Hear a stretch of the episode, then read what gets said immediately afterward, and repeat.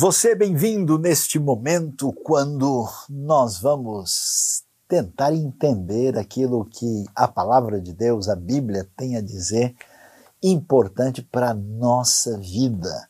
E hoje vamos refletir sobre um tema assim, tanto quanto estranho, mas que é importante. Igreja que briga é coisa antiga.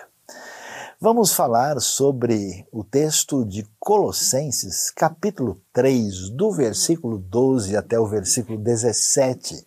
E para compreender o que as Escrituras, que são referência para aqueles que estão na sintonia da caminhada com os ensinamentos de Jesus e dos apóstolos, vamos então ver o que é que encontramos no texto bíblico.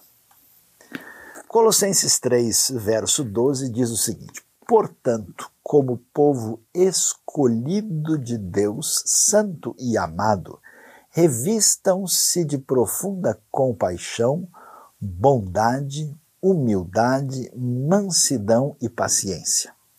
Suportem-se uns aos outros e perdoem as queixas que tiverem uns contra os outros. Perdoe como o Senhor lhes perdoou.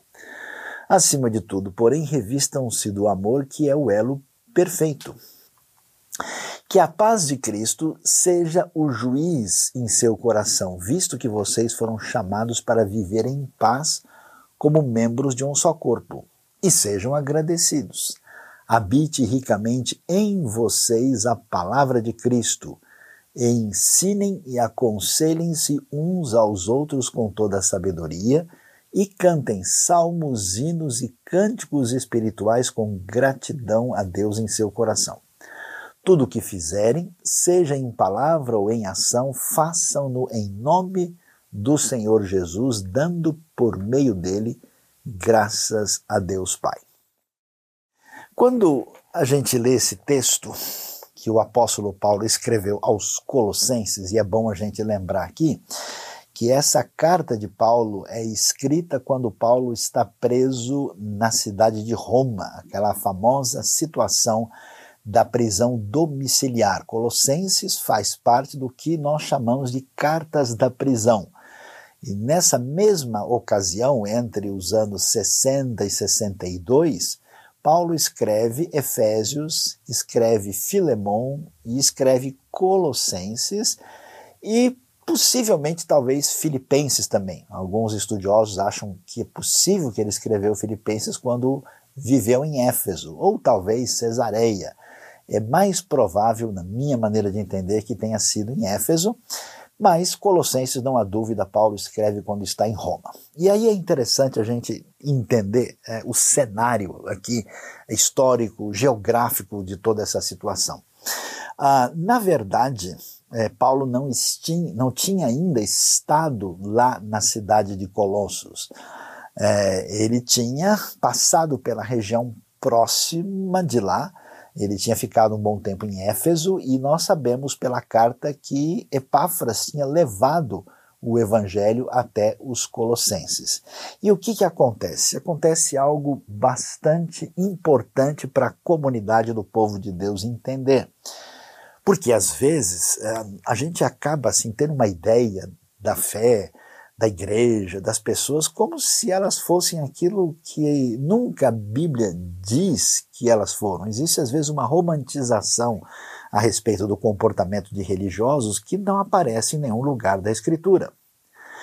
E desse modo, é, você imagina, esses colossenses são gente de um contexto uh, pagão, um contexto que saiu desse mundo greco-romano com uma mistura de populações naquela área que fica pertinho de Laodiceia, fica pertinho de Hierápolis, e esse pessoal recebeu o evangelho, então vamos assim dizer, eles estão aprendendo, eles estão crescendo. E no meio deles surgiu uma situação assim, digamos, meio complicada. Uh, houve gente que acabou trazendo uma influência é, que vinha assim das tradições eh, judaicas é, que se definiram na tradição rabínica e aquele pessoal que não era judeu, não tinha nada a ver culturalmente com isso, começou a achar que eles precisavam né, seguir uma série de orientações dessas tradições que não tinham muito a ver com eles mesmos. E além disso, eles viviam num ambiente onde havia muito misticismo, uma confusão com. A gente tinha a época da, da religião, né, do, do, do, mundo romano, com os deuses que você já ouviu falar, aqueles deuses gregos, né, tem Zeus, e que recebe o nome de Júpiter no mundo romano. Então, tinha esse panteão, tinha adoração do imperador, né, que foi exigida, especialmente uh, na época de Nero, né, que já é esse período quando Paulo está escrevendo essa carta. Né. E essa época, essa exigência imperial começa a ficar mais acirrada. E, além disso, na região tinha uma mistura de cultos né, de origem diferente. Tinha coisa que vinha ali do Egito, tinha coisa que vinha da própria região, tinha todo um negócio de adoração assim da deusa, né, não muito longe dali, em Éfeso tinha o, o, a questão do templo lá de Ártemis, a, a deusa dos Efésios, tinha culto de Cibele, eh, tinha cultos de mistério. Então você imagina só a cabeça desse pessoal tentando crescer e aprender na fé? É influência greco-romana, são esses cultos de mistério, mistura de coisas aí dentro desse ambiente uh, da região, e além disso, também essas influências do contexto judaico. O pessoal fez o quê? Uma salada mista complicada e virou uma confusão a tal ponto que essa turma chegou a fazer o seguinte: eles diziam que na comunidade deles tinha um pessoal que era especialmente iluminado. O que, que acontecia? Parecido com o que acontece hoje. Havia um pessoal que se achava no nível diferenciado. Olha que coisa, eles diziam que eles estavam no nível dos anjos. Que quando eles iam prestar um culto a Deus, fazer uma espécie de cerimônia religiosa, eles estavam no nível em que os anjos faziam e os outros que eram menos iluminados eram considerados gente de, de nível inferior espiritualmente, essas pessoas estavam numa posição complicada e eram meio que discriminados, rejeitados.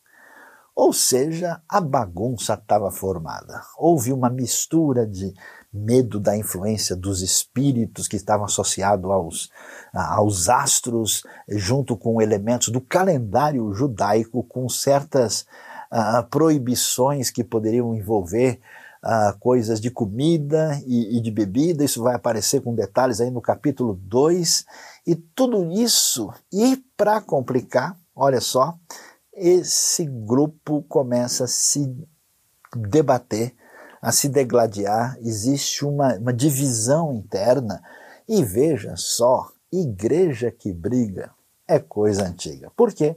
O ser humano é o mesmo ser humano, gente de carne e osso, uns com mais carne, outros com mais osso, tudo a mesma situação, o que mostra para gente duas coisas muito importantes. Primeiro, que a gente vai ver que essas comunidades da época apostólica elas eram tão necessitadas de direção ah, como qualquer comunidade nos dias de hoje. Não tem essa coisa que naquele tempo esses primeiros cristãos eram maravilhosos, não, eles cometeram muitos erros, né? E a Bíblia é muito transparente e direta em dizer isso. E segundo, que os conflitos, né, esse, potencial de ruptura, esse potencial de, de confusão, uh, essa questão né, da realidade da briga é coisa antiga. Então, quem não lê a Bíblia talvez não saiba disso, porque imagina que a Bíblia é um livro sagrado, cheio de histórias bonitinhas, onde todos viveram felizes para sempre, mas as Escrituras mostram uma outra realidade. E, portanto, esses colossenses estão se desentendendo, e Paulo vai escrever para ensinar como eles deveriam viver em função daquilo que representa a verdade do Evangelho de Cristo Jesus. E é interessante o que ele faz. A gente não costuma pensar desse jeito. Preste atenção. No ensino do Novo Testamento, o pensamento errado geralmente está ligado com a atitude errada. Isso quer dizer que a heresia, que o mau ensino, está associado a um comportamento errado também, que geralmente também está relacionado com algum tipo de problema espiritual profundo da pessoa. Então a gente não deve imaginar que alguém entra por um caminho errado só porque ele não aprendeu direito. Não é verdade que a coisa, vamos dizer, é falta de um conhecimento, de um estudo mais profundo. É necessário um redirecionamento da vida. Por isso Colossenses é tão interessante. Vai falar do aspecto doutrinário, vai falar da necessidade de realinhar o comportamento e vai falar da raiz espiritual desse problema. E aí, como esse negócio de briga é coisa antiga, vamos olhar exatamente o que Colossenses 3 diz para gente. Olha lá, o texto, na verdade, a carta a gente pode é, perceber que a partir do capítulo 3 começa uma segunda parte que tem um enfoque mais prático, e no primeiro trecho que vai do versículo 1 até o versículo 11, existe uma orientação, uma convocação do apóstolo Paulo para dizer que essas pessoas tinham que mudar o tipo de vida anterior. E ele faz isso com a seguinte linguagem: né? ele diz que eles deveriam né, ter uma atitude de entender que eles morreram para a vida antiga e que eles deveriam fazer morrer tudo aquilo que era pecaminoso ligado à natureza a, é, pecaminosa, natureza má que existe no ser humano, a sua fragilidade, a sua inclinação para o mal. E quando ele diz isso, ele usa uma linguagem de que eles deveriam tirar né, como quem tira roupas antigas, roupas usadas, né? Era a ideia de se despir, né? Vocês devem tirar isso, né? Vocês viviam assim, mas agora, uh, versículo 9 diz: vocês já se despiram do velho homem com suas práticas, mas se revestiram do que é novo. Ou seja, nós recebemos uma nova vida, somos nova criatura em Cristo por causa do perdão, da nova natureza que temos através da habitação pela fé do Espírito Santo. Então é necessário redirecionar a caminhada da vida. E então ele vai dizer né, que essa nova vida agora Deus não faz diferença, né? então não importa se o sujeito é grego, se é judeu, se é circuncidado, se não é, se ele é bárbaro, se ele é romano, se ele é escravo, se ele é livre, tudo isso não importa. Ele começa então a dizer que nessa caminhada, para acabar com a briga, que é coisa antiga, ele vai dizer que eles devem colocar aí um traje novo. Vamos assim nos preparar para essa vida fazendo esse novo guarda-roupa, essa retomada uh, para sair do ringue. Né? Vamos deixar aqui eh, eh, essas armas que envolvem esse conflito para ir na direção de uma celebração da nova vida em Cristo. Por isso, esse trecho do verso 12 a 17 é tão interessante, tão especial e ele orienta essa comunidade da igreja primitiva como é que eles deveriam fazer isso. Vamos ver o que, que Paulo diz? O verso 12 então começa dizendo o seguinte: Portanto, como povo escolhido de Deus, santo e amado, revistam-se de. E aí ele vai dar uma lista de coisas. O que, que chama atenção? Bom, Paulo está indo para uma diretriz muito, fo muito focada. Portanto, já que a gente entendeu o cenário, já que vocês perceberam que esse negócio aqui faz a gente brigar, que está presente em tudo quanto é cenário. Você vê como as pessoas brigam hoje, né? Brigam por causa de perspectiva particular, brigam por causa de time, brigam por causa de posição política, brigam por causa de ideia diferente, por causa de perspectiva filosófica, brigam porque sim. Né? brigam até por particularidade teológica. Olha que coisa.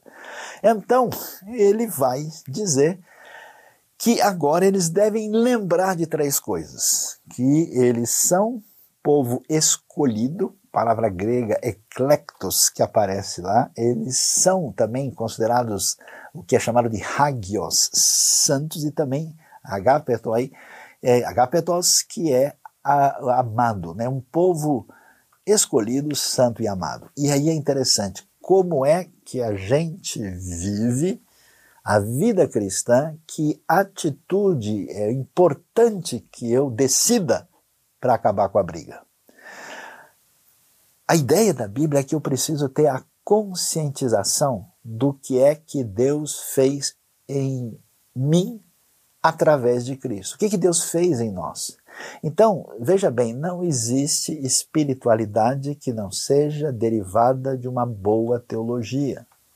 Não é possível tentar consertar a vida através de esforços e decisões e posturas como se a gente diz, não, amanhã a coisa vai ser diferente. Precisa entender não muito da gente, mas do que Deus fez e do que, que Deus faz.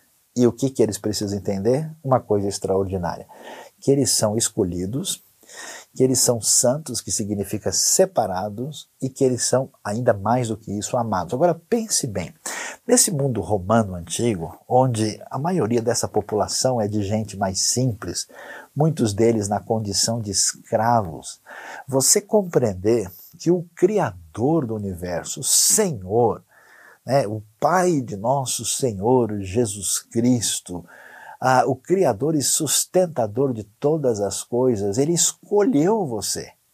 Ele chama você de alguém especialmente separado para um uso especial e ainda diz que você é amado. Então, quando a gente é, é, conhece isso, a gente sabe isso, a gente aceita isso, desbloqueia essa atitude de rejeitar o que Deus diz a nosso respeito, que de fato cria vida em nós, a gente não vai a lugar nenhum. Então Paulo diz, pessoal, olha, vocês estão brigando, vocês estão aí, como se diz na linguagem popular, só na treta. Vamos parar com essa atitude, porque vocês são escolhidos, vocês são santos, vocês são amados. Uma vez que a gente tem essa consciência, aí Paulo começa a enfatizar do que é que nós precisamos para viver na comunidade da fé. O que, que é necessário? Ele vai dizer aqui que precisamos de cinco elementos, cinco coisas fundamentais. São cinco virtudes destacadas que têm a ver com essa proposta de um novo agir para que a gente decida acabar com a briga. Olha o que ele diz: vocês vão precisar de profunda compaixão, bondade, depois humildade, mansidão e paciência.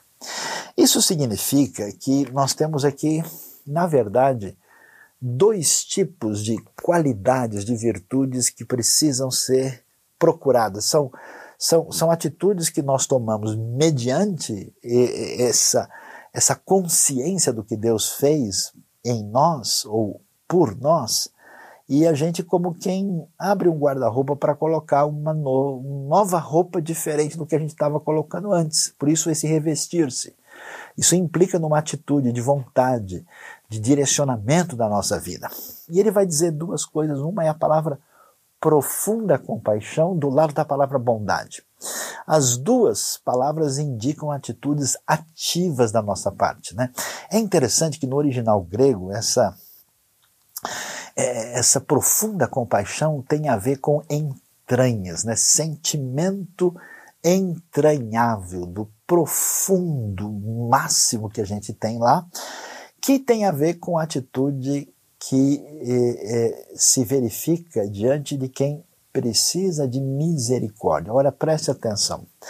Quando a gente não está sintonizado com Deus, com a sua graça, com a, a sua bondade, com a sua obra na nossa vida, nós deslocamos o centro do equilíbrio da nossa vida de Deus em nós mesmos. Consequentemente, por definição, a nossa atitude vai ser de separação, de discriminação e de autoexaltação porque você ocupa o lugar de Deus. Consequentemente, você vai separando as pessoas que de alguma maneira não são como você para colocá-las no andar de baixo. Essa é a doença que acontece no meio dos colossenses, essa é a doença da experiência humana através dos séculos. E o que, que é a atitude? Qual é a atitude da postura cristã? É diante de quem está numa pior, que está numa situação abaixo de mim, numa condição financeira, numa condição é, social, numa condição complicada, essa pessoa precisa da minha parte não de um sentimento de distanciamento e autoexaltação, mas de profunda compaixão, que mexe com as nossas entranhas. Sabe aquela dó que você tem da pessoa numa situação pior, que você fala, não, eu preciso ajudar, não, não dá, que negócio, isso mexeu comigo. É isso aí. O curioso é que o apóstolo Paulo apresenta isso como uma, uma, uma, uma espécie de, de imperativo da parte de Deus. Né? Como é que Deus nos ordena a sentir essa disposição? É um desafio para a gente pensar. Mas junto com isso aparece a palavra bondade. E, e, o que, que é bondade? Qual é a diferença entre a gente ter profunda compaixão e ter bondade? Que coisa, bondade é a atitude favorável que a gente mostra a qualquer tipo de pessoa. E eu acho a Bíblia espetacular. Porque no mundo de divisões, quando tem gente que acha que a gente deve sempre escolher e favorecer um grupo em detrimento do outro. Hoje tem muito essa questão dessas bandeiras, né? Ó, se eu sou a favor desse, eu sou contra o outro. Se eu apoio esse, eu detesto o outro. Se eu sou para cá, eu sou contra. Parece que nós transformamos o mundo numa grande arquibancada de decisão de campeonato. E na Bíblia a conversa é outra.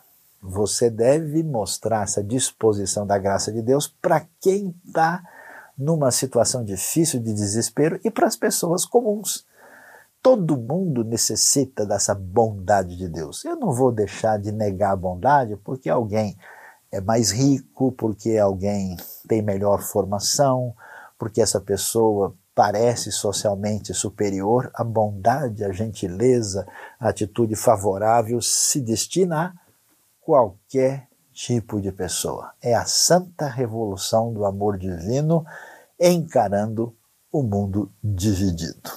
E, na sequência, é interessante, as outras três virtudes são, aparecem no texto, nós temos lá a postura de mansidão, temos a postura de humildade e a postura de mostrar paciência. Essas virtudes são diferentes. Por quê? Porque as duas primeiras são virtudes, digamos assim, ativas. Você deve mostrar bondade. Você deve mostrar essa atitude de profunda compaixão. As outras três não. As outras três não são posturas ativas, são posturas passivas. A questão é como é que a gente reage.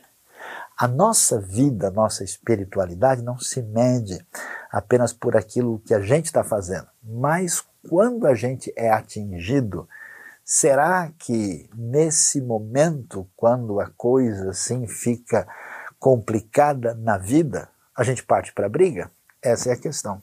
A reação que Paulo nos apresenta é bem diferente a atitude de humildade, tão característica do próprio Senhor Jesus, que diz: Eu sou manso e humilde de coração, né? que é a postura de não querer fazer valer a sua opinião, a sua vontade, a sua atitude de querer sempre estar por cima do cenário, né? baixar a bola, baixar a cabeça, ser humilde e, e aceitar certas situações sem lutar com a força da própria carne, dos sentimentos negativos que são raízes da briga.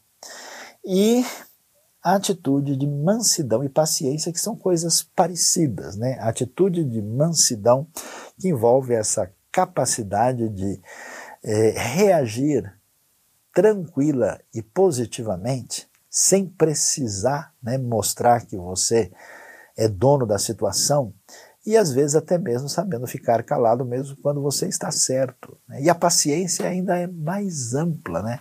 É a atitude que envolve essa mansidão eh, temperada com perseverança. Ou seja, o teste para nós, porque nós vivemos na comunidade do povo de Deus, é como é que a gente lida com os ataques dessa comunidade do povo de Deus, quando a gente é atingido pessoalmente, se a gente devolve, digamos assim, na atitude carnal, ou a gente aprende o caminho da humildade, o caminho da mansidão e o caminho da paciência. Isso é mais difícil não quando a gente a estar tá numa posição de precisar se defender. Mas atenção, o desafio maior é quando a gente está certo. Quando você tem certeza que a sua postura foi correta, que você foi legítimo, que você foi honesto, que você teve boas intenções, que o seu pensamento está correto, que a sua postura está biblicamente defensável, aí é que você sobe nas tamancas, perdoe-me a expressão popular, e aí chega junto para mostrar que você é o rei do pedaço. Não é esse o caminho. Diante desse cenário todo que Colossenses nos apresenta, Paulo vai aprofundar essa percepção e vai dizer algo incrível, impressionante. No verso seguinte, ele vai dizer o seguinte: ó, suportem-se uns aos outros e perdoem as queixas que tiverem contra os outros. Perdoem como o Senhor lhes perdoou.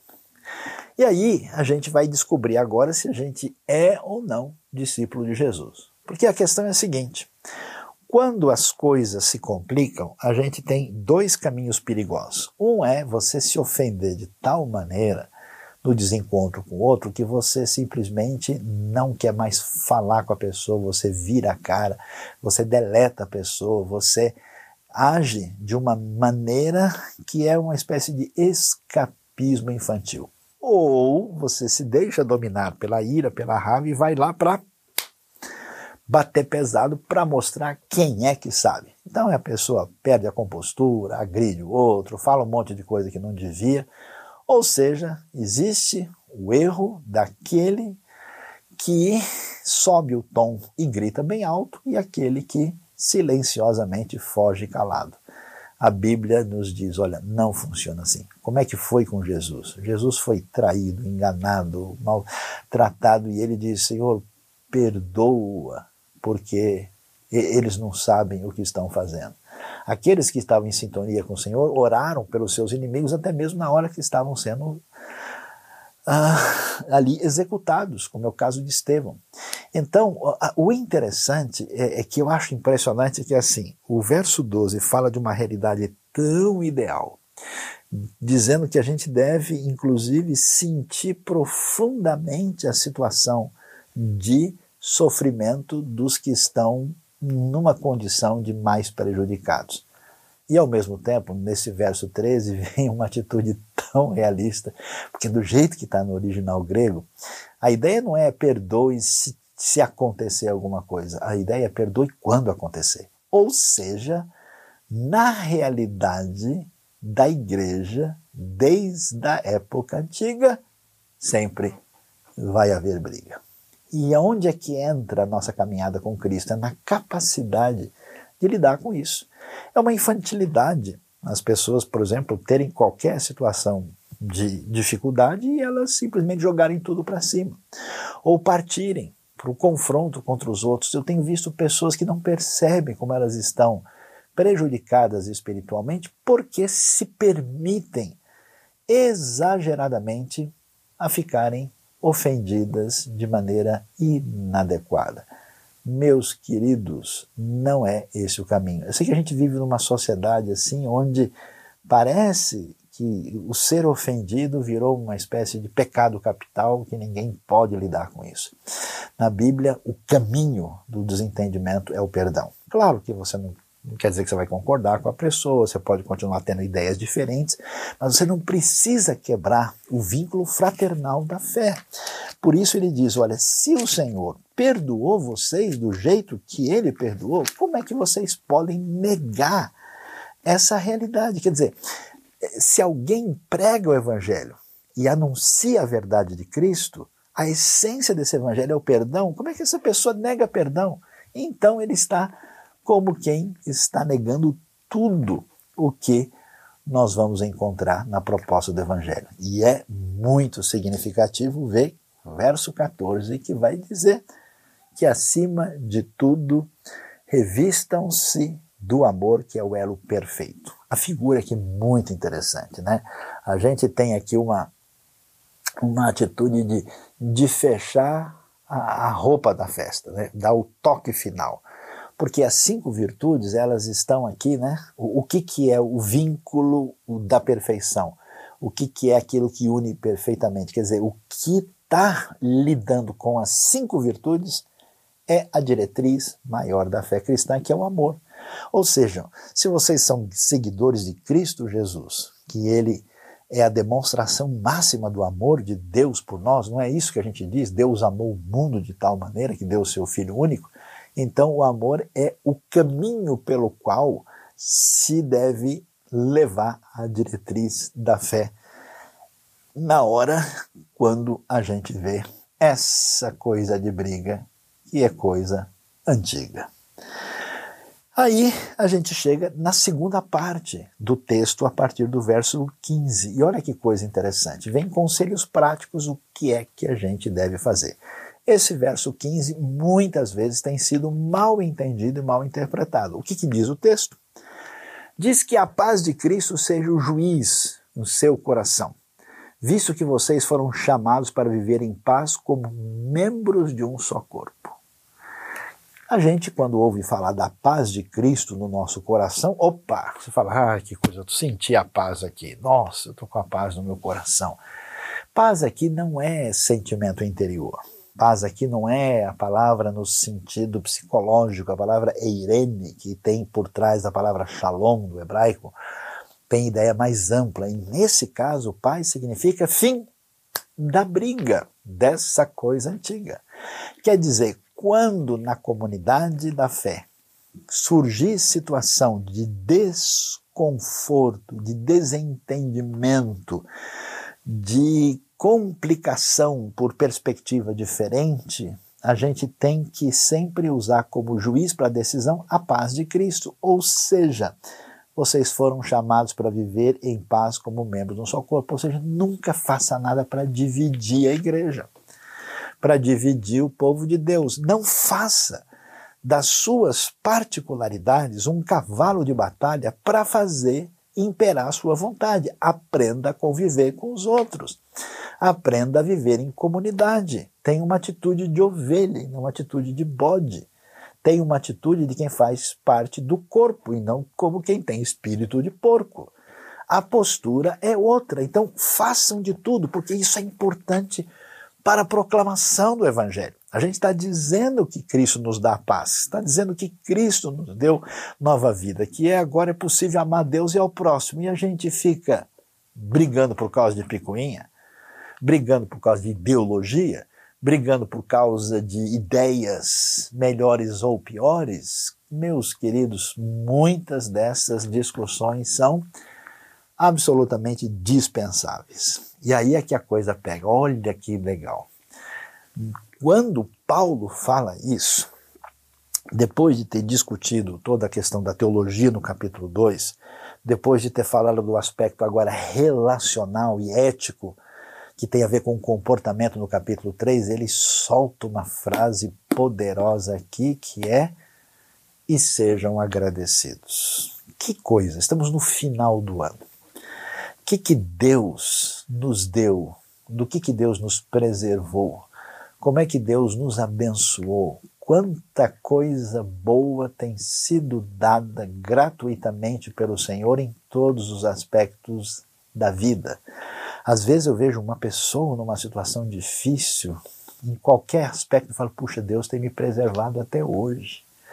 Então a gente eh, acaba né, entendendo que quando a gente não exercita a compreensão de que Deus é aquele que nos elegeu, nos escolheu, nos amou e nos considerou santos e amados do jeito que ele disse, a gente perde a coisa mais valiosa para a respiração espiritual que é gratidão.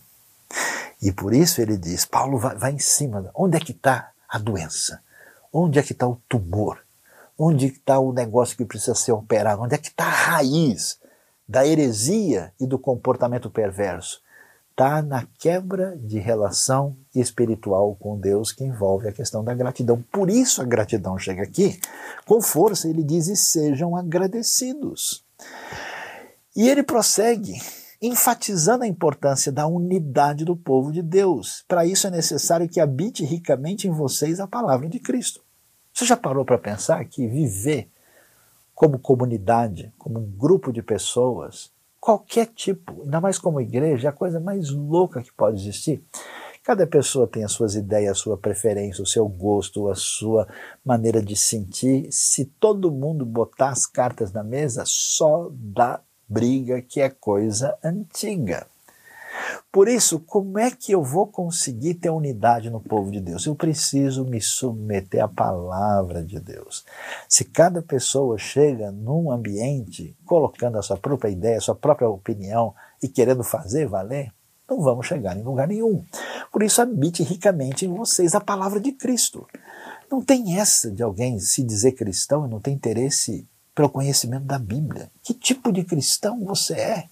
Não tem essa da pessoa dizer que segue a Jesus e tem as ideias não sei da onde. Como assim? Como é que o sujeito se afirma cristão e não quer conhecer os ensinos do Senhor e dos apóstolos com interesse, com profundidade e seriedade? Alguma coisa está errada. Então, deve habitar em nós a palavra de Cristo. E ele não só dá esse conselho prático, né? Que vocês ó, devem saber que o cerne da coisa tem a ver com gratidão, e no exercício, olha, vocês querem crescer do jeito que Deus deseja, para se livrar dessas coisas malucas que estão surgindo entre vocês, para se livrar dessa briga, dessa confusão que está acontecendo, por esse descaminho teológico e relacional, vocês devem fazer com que a palavra de Deus habite ricamente em vocês e devem, sabe, fazer o quê? Ensinar e aconselhar uns aos outros com sabedoria. Coisa interessante. Troca de dons, troca de coisas positivas para dar força um para o outro. É tão bonito, por isso que é bom que uma pessoa, quando faz parte de uma comunidade, ela faz parte de um grupo. Porque no grupo, ali, né, não tem ninguém que é espiritual, poderoso, que pode, vamos dizer, dar energia para todo mundo. Na Bíblia não tem um guru. O que tem é gente abençoada por Deus de maneira variada quando há troca de experiência. Então, um né, aconselha, ensina, quer dizer, essa troca, quanto mais gente puder estar aconselhando e ensinando, dando uma força, ajudando a caminhar, esse caminho é o caminho da comunidade é o caminho do, do desenvolvimento dos dons para que a gente coloque para fora as coisas boas em benefício dos outros. E o texto ainda prossegue e diz, né? Cantem salmos, hinos, salmos, hinos e cânticos espirituais com gratidão em seu coração. É interessante porque salmos são os cânticos antigos do inário israelita que a igreja primitiva conhecia, porque ela veio de toda a tradição judaica. A gente conhece o livro de Salmos. Hinos eram composições que foram feitas na época. Colossenses mesmo, Filipenses têm hinos antigos que eram cantados na igreja. E talvez esses cânticos espirituais tem estudioso que acha que a pessoa na hora do culto ficava tão tomada por Deus, estava celebrando a Deus e ele começava a cantar, assim, alguns acham que pode até ser mesmo aquelas manifestações carismáticas de 1 Coríntios, o que, que é interessante é que a diversidade litúrgica, a diversidade de hinos não pode atrapalhar a unidade do povo de Deus. É curioso porque grande parte das divisões históricas dos cristãos, às vezes, estão relacionadas com preferências litúrgicas e musicais. Mas aqui diz não vocês adorem a Deus. Quer dizer, vocês né, ensinem e aconselhem uns aos outros e juntos cantem a Deus de maneira diversificada. Atenção! Com gratidão a Deus no seu coração. Porque a raiz do problema que me leva a afastar da Bíblia, a entrar por uma proposta de heresia, um coração envenenado vai escutar um discurso mal direcionado. Um coração envenenado vai se encher de amargura e se direcionar para um relacionamento complicado. E ele então vai terminar, finalmente, no verso 17, dizendo: Tudo que fizerem, seja em palavra ou em ação, façam-no em nome do Senhor Jesus Cristo. Ou seja, a nossa vida dentro da comunidade cristã não é uma vida religiosa apenas. Você não vive uma vida espiritual cristã no ambiente da comunidade e depois lá fora você tem a sua vida normal secular. A proposta do texto bíblico é que tudo que você for fazer, todas as coisas, quer dizer, que o que acontece no seu relacionamento da igreja é um reflexo daquilo que você é em toda a realidade. Não tem esse negócio que muita gente tem, não, é no domingo, né? Eu sou religioso porque eu vou lá no encontro da comunidade de fé. Não, no domingo é o dia de eu me comportar assim, assim, né? E aí depois o sujeito de fato fica muito diferente do que ele foi no domingo. Por isso, o que você fizer em palavra ou em ação, que é o resumo da nossa vida, a nossa vida é feita do que a gente diz e do que a gente efetivamente executa. Quer dizer, o todo seu. O texto diz: façam-no em nome do Senhor Jesus. A ideia é façam-no na sintonia, sob a diretriz, façam-no debaixo dessa perspectiva em que você está aí é, sob o nome, em nome de Jesus, em sintonia com o Evangelho, que é o Evangelho que, diante dessa coisa antiga, tem como proposta também o fim da briga. E aí ele termina pela terceira vez. Olha só num trecho tão pequeno, ele vai terminar dizendo: dando a ele graças a Deus Pai. Então nós temos lá a ideia, né, com agradecimento, com gratidão, dando graças, sejam agradecidos, gratidão, dando graças, três vezes gratidão. Por quê? Porque quando a gente não percebe quem Deus é o que, que Ele fez, e o nosso coração fecha para não enxergar e receber o que Deus é e o que Ele tem feito na nossa vida, a falta da gratidão é uma doença tão complicada que disponibiliza o nosso coração para começar a levar a sério pensamentos e ensinamentos errados.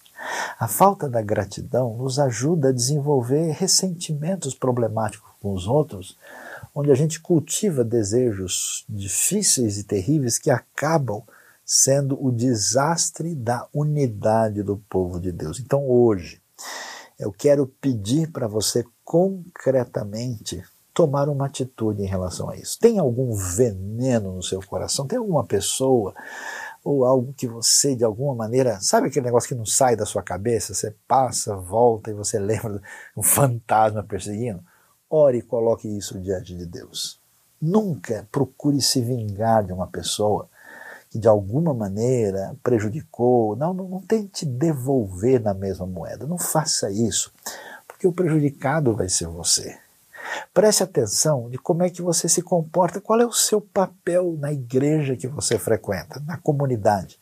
Você é alguém que só causa problema, só causa divisão? Será que está precisando de um abraço de Deus, de uma direção especial do Espírito? Pense nisso.